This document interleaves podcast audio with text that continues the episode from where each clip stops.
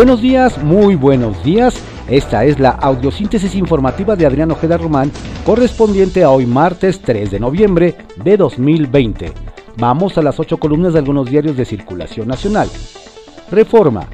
Videgaray es traidor a la patria. Acusa Fiscalía General de la República. Piden orden de captura.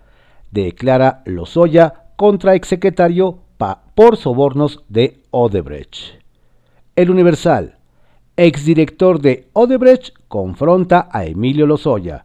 Luis Alberto de Meneses Hueli afirma que a través de su abogado que los sobornos no eran para financiar la campaña de Peña Nieto o para comprar el voto en la reforma energética. La jornada.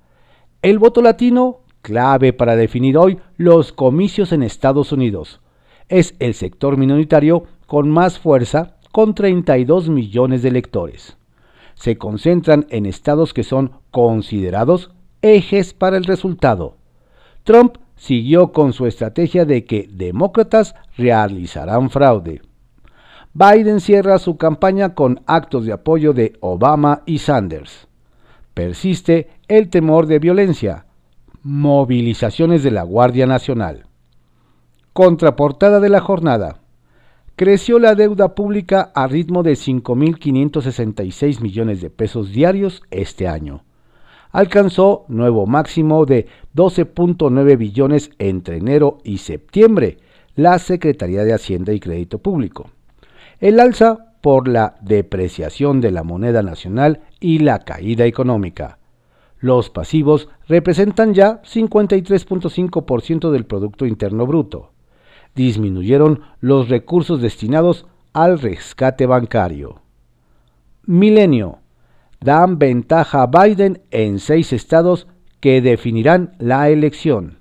En medio del debate por las medidas contra el confinamiento, la alerta trumpista de fraude y temores de violencia, hoy deciden los estadounidenses.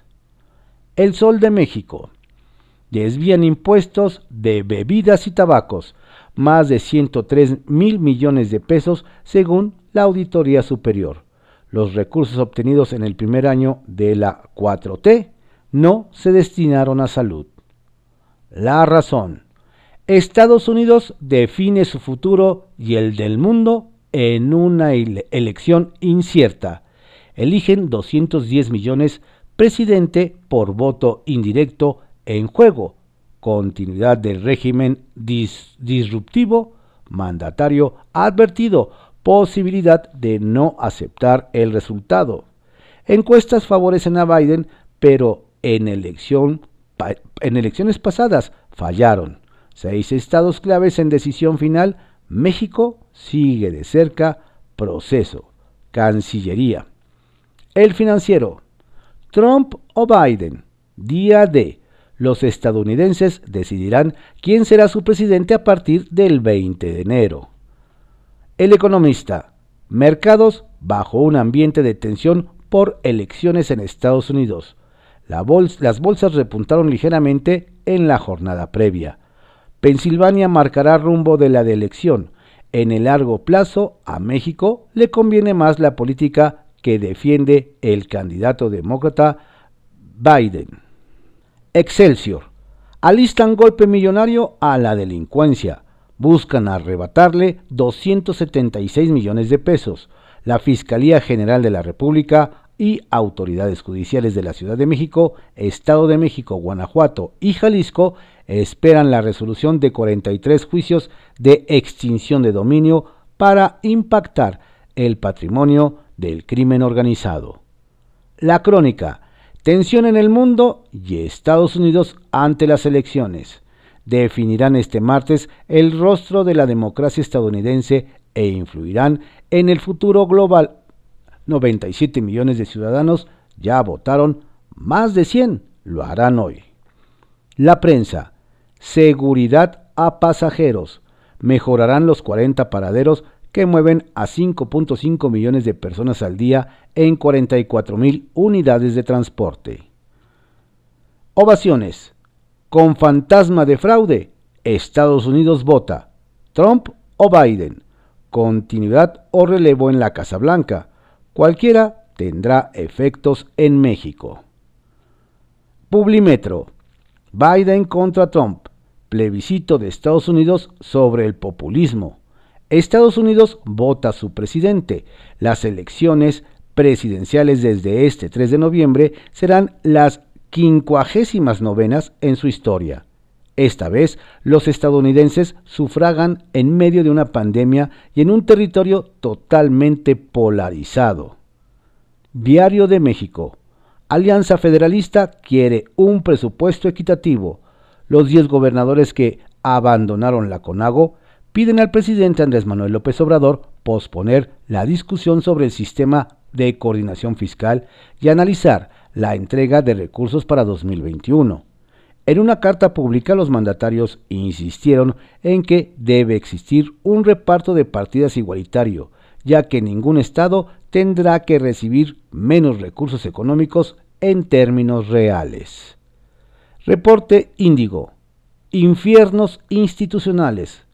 Durante décadas, el Estado mexicano ha permanecido omiso ante las violaciones graves a los derechos humanos que sufren las personas con discapacidad en distintos orfanatos, psiquiátricos y centros de asistencia social en el país, a pesar de que organizaciones como Disability Rights International las ha denunciado. Diario 24 horas. Estados Unidos confrontado, el mundo en vilo, México expectante por elección presidencial. El Heraldo de México. El INSABI sin registro de 3 mil millones de pesos. Padrones inexistentes. Se omitió la formación de 59.570 beneficiarios a quienes se les cubrió algún tipo de intervención médica, dice la Auditoría Superior de la Federación. Diario contra réplica. Morena lidera en 11 de 15 estados. Elecciones 2021. Gobernaturas en disputa ganaría en Baja California, Baja California Sur, Colima, Guerrero, Michoacán, Nayarit, Nuevo León, San Luis Potosí, Sonora, Tlaxcala y Zacatecas, según estudios de opinión de contrarréplica. Diario Imagen. En París, la policía saca a garrotazos a personas por no usar cubrebocas en el metro. Segunda hora de COVID causa alarma en Europa varios usuarios que tosían en vagones de este sistema de transporte público se rehusaron a respetar medidas sanitarias. Diario puntual. Edomex, el más violento. Fiscalía recibió recursos sin precedentes y no ha sido capaz de responder a los reclamos sociales, dice el diputado eh, morenista Gerardo Ulloa. Estas fueron las ocho columnas que se publican en algunos diarios de circulación nacional en la audiosíntesis informativa de Adrián Ojeda Román correspondiente a hoy, martes 3 de noviembre de 2020. Tenga usted un estupendo día. Por favor, cuídese mucho, cuide a su familia. Si va a salir, tome su sana distancia y utilice el cubreboca.